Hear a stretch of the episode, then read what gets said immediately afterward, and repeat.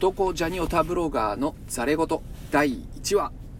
えー、この番組はのりおアットマーク男ジャニオタブロガーのツイッターアカウントの提供でお送りします、えー、改めまして皆さんはじめましてこんにちは。おはようございます。こんばんはと、えー、私のりおと申します。え、この番組では、え、しがない男ジャニオタ会社員の私、のりおがですね、え男性から見たジャニーズの魅力のお話でありますとか、もしくは趣味である筋トレや将棋、まあそんな日々のザレ言を垂れ流していこうというようなラジオでございます。まあ、通勤時間なんかの隙間時間なんかに、えー、リラックスして聞いてもらえれば、えー、幸いでございますというとことでございますけども、早速噛みましたけども、はい、えー、まあ今ですね、ちょうど、えー、車の中で、まあ収録を今しておるんですけども、実は仕事の休憩時間に今こっそり撮ってしまっておりますということになります。で、本日はですね、まあ第1回ということで、まあ何を喋ろうかなといろいろ考えていたんですけども、まあ、私ですね、まあ男ジャニオタブロガーとまあ名乗っておるようなところがございまして、まあせっかくなので、まあ少しジャニーズのお話というか、まあ、男性がまあジャニオタになるっていうことに関して、まあ、実はいくつかメリットがあるよというような話をできればなというふうに思っております。まあ、元ネタとしてはですね、実はあの、以前自分自身がまブログ今書いているんですけども、まあ、その記事のまとめたようなものになります。まあ、実際アクセスはまほとんどないわけなんですけども、まあ、そのネタをもとにですね、少しお話をできればと思っております。早速、ま、話をしていこうかなと思うんですけども、まあ、男性が、まあ、ジャニオタになることで、まあ、僕は4つ、まあ、メリットがあるんじゃないかなというふうに思っておりますと。まあ、そもそもですね、私なんで、まあ、今、ジャニオタになったのかと、まあ、簡単にだけ、あのー、伝えをいたしますと、あのー、3年ほど前にですね、あのー、平成ジャンプのライブ DVD を、まあ、見たことがきっかけで、まあ、それにかなり衝撃を受けてですね、あのまあ、ジャニーズというか、まあ、ジャンプに、まあ、ドハマりしまして、まあ、そのままずるずるいろいろジャニーズのことを調べていくうちに、まあ、キンプリですとか、まあ、あとセクシーゾーンなんかのコンサートにも今行ったりしたことがあるんですけども、まあ、そういったとグループにちょっとハマっているような、えー、ところでございます。で、まあそんなジャニーズオタクと名乗って良いものかっていうところではあるんですけども、そんな私が、まあ、今、ハマってから、まあ、ジャニーズハマることで、まあ、感じるメリットということで、4つ、えー、お伝えをしようかなと思っております。ですね。まず1つ目なんですけども、1つ目のメリット。これが、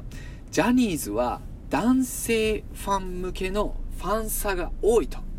これはかなり大きいんじゃないかなと思います。ジャニーズのファンをやる上でですね、まあ、一番の本当に楽しみっていうのがやっぱりコンサートなんですよね。このコンサートでコンサートにおいて、まあ、男性ファンであるだけで、実はちょっとファン差が受けられ、受けやすいっていうようなことをちょっと僕個人的に思っております。実際、ま、ジャニーズのコンサートなんか行ってみますと、まあ、本当に大きい会場では本当数万人、まあ、最低でも大体1万人は、まあ、収容されるような会場でやることが多いんですけども、まあ、そんな中で、まあ、コンサートされていますので、まあ、ほとんどファンサなんて、まあ、いわゆる女性アイドル用語で言うとレッスですよね。レッスなんてもらえることは、まあ、滅多にないわけなんですよね。まあ、それなので、ま、みんなうちわなんかをいろいろ思考を凝らしたりして、まあ、やってるわけなんですけども、まあ、そんな中で、まあ、うちわとか、まあ、例え持ってなくても、実は男性ファンであることだけで結構、こう、目に留めてもらいやすいなっていうのが僕すごい個人的に感じてるんですよね。まあ、やっぱり、まあ、1万人仮にいるとしても、まあ、9割9分は女性だというようなのが、まあ、ジャニーズのコンサートの、まあ、大半なのかなというふうに思っておるんですけども、まあ、男性ファンであるだけで、まあ、ちょっと目立つということで、まあ、レスが多いっていうのが、まあ、かなり大きなメリットなんじゃないかなというふうに思ってます。まあ、実際ですね、まあ、これ、まあ、勘違いの可能性も高いんですけども、まあ、僕、まあ、平成ジャンプのコンサート何回か行ってるんですけど、その中で一回ですね、まあ、これはもう僕は絶対そうだと信じておるんですけども、あのー、まあ、山田涼介さんですね。まあ、僕、一応一押し、担当という言葉はちょっとあんまり使いたくないので使わないようにしてるんですけども、まあ、山田涼介さんにとおそらく目があってでグーとグーグーグーと親指を立てていただいた経験があるんですよね。まあ、山田さんも僕対、本当に、えー、非常にファンなんですけども、もうその記憶がですね、まあ、今も脳裏を焼き付いておるか、まあ、それでま胸を打ち抜かれてしまったというようなことが実際あったりしたというようなこともあります。そして、まあ、メリットの2つ目なんですけども、トイレが貸し切り状態であるということがあります。まあ、これは本当に結構大きなことなんですよね。まあ、コンサート本当に、ま大きいホールでやることが多いんですけども、まあ、かれこれ、まあ、大体10回ぐらい、まあ、ジャニーズグループのコンサートに参加させてもらったんですけども、まあ、その中でも、まあ、ほとんど男性トイレで、まあ、混んでることを見たことがないというか、もうなんなら人とほとんど会わないぐらい、もう誰もいないんじゃないかっていう貸し切り状態っていうようなことが本当にいつもよくあるんですよね。まあ、これはすごいいいメリットだなというふうに思っております。まあ、ただ、まあ、一つだけちょっと難点があるとすれば、あの、まあ、仮にトイレ全、会場全体でま10個、15個ぐらい、まあ、箇所、えー、設置されておるとして、そのうち男性トイレっていうのはもう大体1箇所か、まあ、2箇所ぐらいしかないということで、まあ、すごくそのトイレに行くまでに距離が長いっていうのは、まあ、ちょっとしたデメリットなんですけども、まあ、それを差し置いてもやっぱり空いてるっていうのに越したことはないなとすごいあれはありがたいですね、まあ、これは意外なメリットの一つなんじゃないかなというふうに思います。そして、まあ、メリット3つ目なんですけども、まあ、これはですね、ちょっと個人差あるかもしれませんけど、個人、えー、スキャンダルが出ても、ダメージがない、ノーダメージっていうのはあります。まあ、僕ですね、まあ、女性アイドルをもともと結構好きで、まあ、ももクロだったんですけども、ももクロの有安桃子さんの、まあ、本当にめちゃくちゃ推してたんですけども、まあ、その中で、まあ、女性アイドルを含めてやっぱりスキャンダルっていうのは、まあ、アイドルを応援する上で、まあ、つきものなんじゃないかなと思うんですけども、まあ、自分の年齢がねある程度経ってきたってこともあるんですけども、まあ、スキャンダルがたとえ出ても、まあ、正直ノーダメージだと。もうむしろ、まあ、ジャニーズたるものやっぱモテていてほしいんですよね。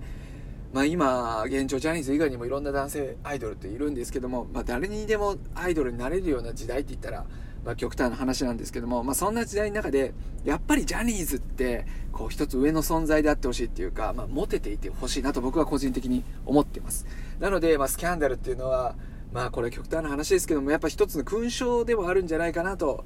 いうふうにまあ僕は捉えてたりする古い価値観の人間であるんですけどもまあそういったことも含めてですね、まあ、スキャンダルが出て出てもまあそんなにダメージがないっていうのは意外と大きなメリットなんじゃないかなと思います。まあ、いわゆるガチ恋勢ではないよというとこですね。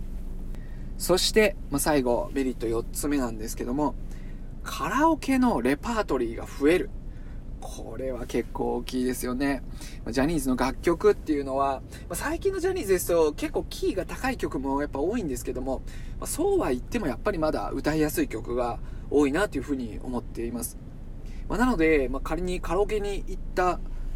で、まあ、いろんな、まあ、例えば職場で行くとかあのいう場合もあるかと思うんですけども、まあ、そういった時に本当にレパートリーに困ることがないと選曲に困ることがないっていうのは結構いいポイントなんじゃないかなと思いますで、まあ、自分が歌いやすいっていうのはもちろんあるんですけども、まあ、周りの皆さんも結構認知度が高いというか、まあ、知ってくれてる可能性も割と高かったりするっていうのが結構まあ、得だなというふうには思ってます。で、まあまあ、極めていくとですね、まあ一つの持ちネタとして、まあこんなことは僕はもう今あんまりやらないですけども、もう本当に振り付きで、もう踊ったりすると。踊ったりしながら歌うみたいなことをやれば、まあそれ自体がまあちょっと一芸になったりする。で、まあその場をちょっと盛り上げたりするようなこともできちゃうと。まあ正直そんなことをしなければいけないようなカラオケにはあんまり行きたくないんですけども、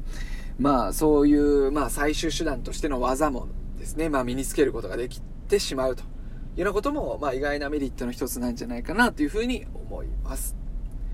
はい。というわけでですね、まあ、以上が、まあ、感じる4つのメリットんですけども、まあ、僕ですね、まあ、あの、本当にも、さっきもちらっと言ったんですけど、もともとは女性アイドル、まあ、ももクロの有安桃香さんの、まあ、あのファンだったんですけども、まあ、その女性現場の楽しい女性弁現場がまいかに楽しいかってこともすごい重々よく分かってるんですよね。分かってるつもりではいるんですよね。ですごい楽しいのは知ってるつもりでいるんですけど